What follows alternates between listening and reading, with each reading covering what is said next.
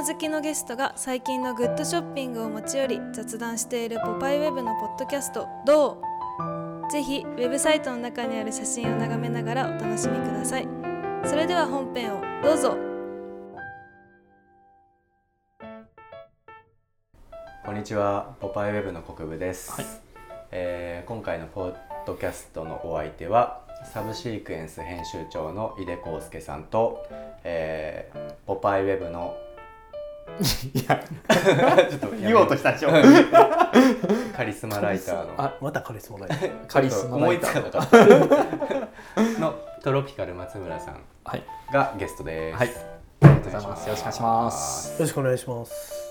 企画を説明しますと、はい。ポパイウェブの本棚に置く本をみんなで話し合って決めようよみたいな、まあ、軸となってる企画があって、それの第6回目はいとして、まあ45で僕とトロマスさんはもうやったんだけど、はい。雑誌っていうテーマでなんかうん。置きたい本決めようよみたいうんうん。なので今回はその井出さんがはい。はい。雑誌を紹介してくれる番なので、はい。その雑誌を囲んで3人でああだこうだはい。言ってここじゃないかと。うん。はい。いう回です。オッケそれでねーはい。えっとねはい。決めてないんだよね。え、決めてない。お今日さなんかみんなが出してくるやつを見て、うん。なんか考えようかなとはいはいはい。どうですか？思ってたのね。なんか、まあ飯出さんのアトリエですもんねここね、うん。何がいいかなとか思って。ほんで雑誌っていうとねそんななんか雑誌かとか言われて、ねはい。思ってなんかすごいあんまりなんかその俺がむちゃむちゃ好きな雑誌とか、はうん。なんかあるのかなとか、あんまりなんかす雑誌だと思ってなんか雑誌を集めようとかも考えてないし、い。うん。なんか改めて雑誌かと思って結構悩んでしまったんで、はいはいはいはい。そうそう。でまあうそれなりに好きなものとかもいっぱいあるんだけど、はい。まあ、い 一応今日まあも話聞いて、まあ、やっぱりいいかと思ってはい。持ってきたのは、えっとこのえっと昔のさらに家からスイッチ。あのはあ。このスイッチね。昔のねこの井出さんがスイッチって含みあるな。含みある。は何かがあるな。は80年代のうわめっちゃありますね。スイッチね。いやこれもう本当に一部でおもうほとんど全部揃っているんだけど80年代のスイッチなのねこれは、はい。あのサイズこれ 2, 2サイズあってあ本当だ。このででっかいやつとこっちのちっちゃい方が古い。古い。あじゃあそれ冊借りていいですか？あの想定は坂川英二さんという、まあ、なもう亡くなられたはい。アートディレクターの人がやっているんだけど。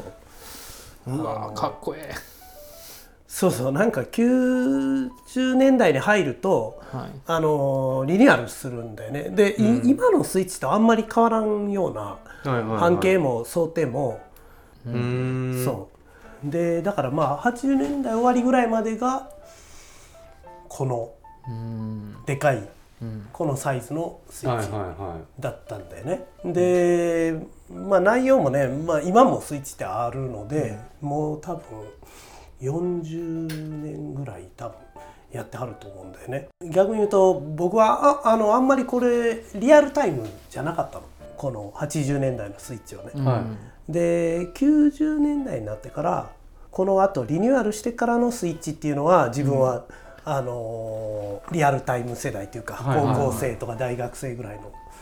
で当時まあなんかそういうカルチャー誌みたいなのって、うんうん、今より全然元気があってうん。いろんな音楽とか映画とか、うん。そういうのをテーマにした雑誌がいろいろあったんだけどね。でもなんかそのリニューアルしたスイッチより自分はなんかこの古いうん。スイッチがうん。すごい好きで、あのおしゃれですねなんかね。古本屋で見つけてはうんちょこちょこちょこちょこずっと買い足していってちょっと買って帰るかみたいな。そうそう。で、い今は多分ほとんどあのコンプリートであってもう持ってる、その昔のスイッチはね、何がいいかっっていうのをちょっと説明するのは結構難しいんだけれども、はい。まあ、見てもらえば 分かるように、めっちゃ渋いんだよね。なんかテーマとか、はあので人切り特集も結構あって、いうん。ジーナ・ローランズの特集とかさ、女優の。えー映画監督のジョン・カサベテスの奥さんの女優ですね。80でカサベテスのの特集っていうのもあったんだけどあのでピーター・ビアードの特集とか、うん。まあ、サム・シェパード俳優俳優の亡くなっちゃったけどサム・シェパードの特集とか、まあ、ハリー・ディーン・スタントンの特集。まあこの辺ロバート・フランク。そうロバート・フランクの特集、カズオ・石黒の特集。これ数えしぐろですね。で留置集とか、まあ人切り特集っていうのも結構あってまあとにかく人選とかうんそうですね。すげえ渋いし大体このポートレート表紙がなんかこういうそうですもねうポートレート一発。うん。しかもモノクロのが多くて、ここんな雑誌がよく普通になんか、世に出てた。うん、世に出てたみたいな。こんな、激渋っすね。うん、激渋じゃんこんうん、そんなジンとかじゃないじゃん。そうですね。サム・シェパードの特集とかさなんかこんなん誰がよねみたいなえ。感じでで中もめっちゃ字が多いわけ。そうですね。完全に読み物っすよね、超字が多いのね、でもこれ写真家楽しかったやろな。見ちゃうなこれ。うん、なんか。なんか例えばハリー特集ハリー・ディーン・スタントンモンタナ急行の乗客とか、なんか特集ブルックリン・ライターを求めてとか、うん。ピーター・ビアード「未だ深き闇」とか、なんかこうちょっとポエティックというか、でねなんて言ったらいいのかね、この感じは。なんかとにかくその今のなんか植物的なは情報じゃない市場というのかな？なんかそういう感じがこうなんかすごく感じられて。でも僕もこの80後半から90前半ぐらいのとか、い、うん。あの音楽やと「アドリブ」って雑誌とかうん。好きですけどなんか結構この渋いっすよね。そうそうそうす大ごく。人の大人の感じだよね。ねうん。おこういうのを読むのってやっぱ大人だなって感じで、若者向けな感じじゃないじゃんそうですね。うんまあなんかさ自分にはその学生10代とかさ大学生ぐらいの時はもちろんなんか全部はよく分かっていなかったと思うけど、でもなんかこの世界観っていうか、今思うとちょっと恥ずかしいかもだけど、まあ、このなんかアメアメリカうん。感っていうかさ、うん。アメリカの文化。めちゃこれめちゃそうっすよ。うん、例えばある人のインタビューとかでもその原稿とかもなんかその依頼の電話をかけるところからもうなんか書いてあるっていうあか、読みました読みました。わかるそうそうそう。なんかこのさハリー・ディーン・スタントンモンタナ急行の乗客、はい。リチャード・ブローティガンとハリー・ディーン・スタントンの特集、はい。でこれでさ冒頭ちょっと読むとさ「マルホランドへ」とか7月ロサンゼルスに電話をかける。電話番号とシェリーという女性の名前を教えられていた彼女が受話器を取るものとばかり思っていた。いつものことだがマネージャーや担当者にインタビューしたい旨を伝えてそれからまた連絡を取ることになるだろうと考えていた。時間がかかるだろうなと。受話器を取ったのは男だった。ぶっきらぼうな調子で「シェリーは今いないよ。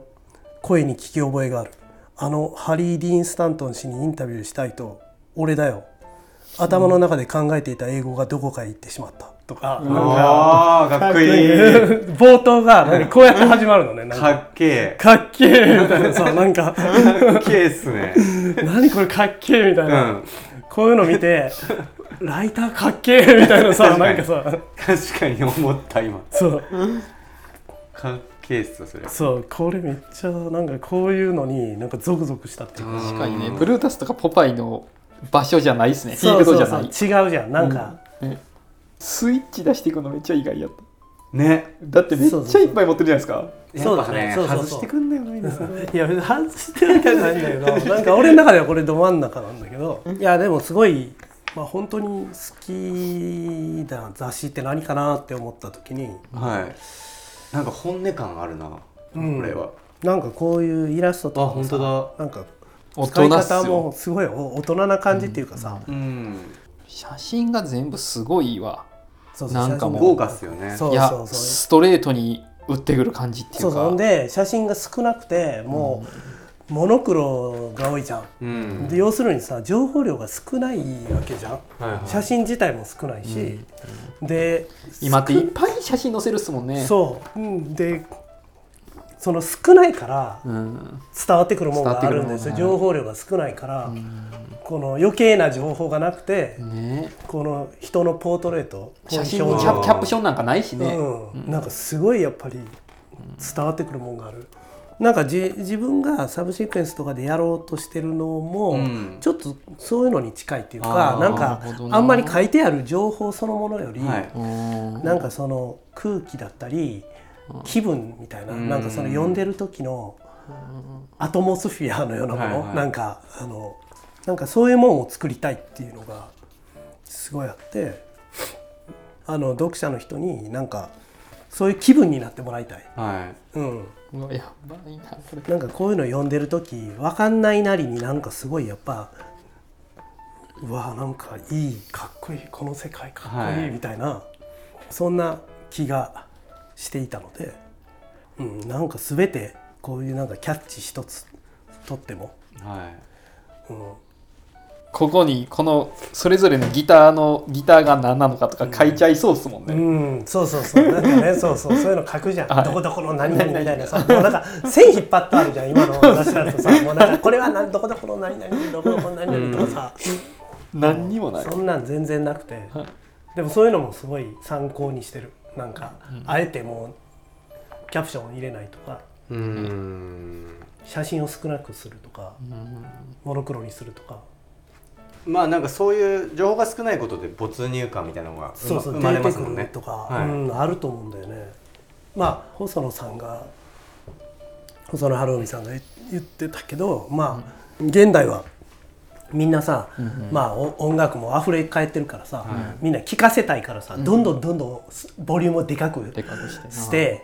もう、うん他に負けないようにかき消されないようにどんどんでかくするけど、本当はちっちゃくボリュームを絞っていくことでみんなあれなんだろうと思って真剣に聞く、みんながあのこそこそ話のような。小さなこそこそ話のように、うん。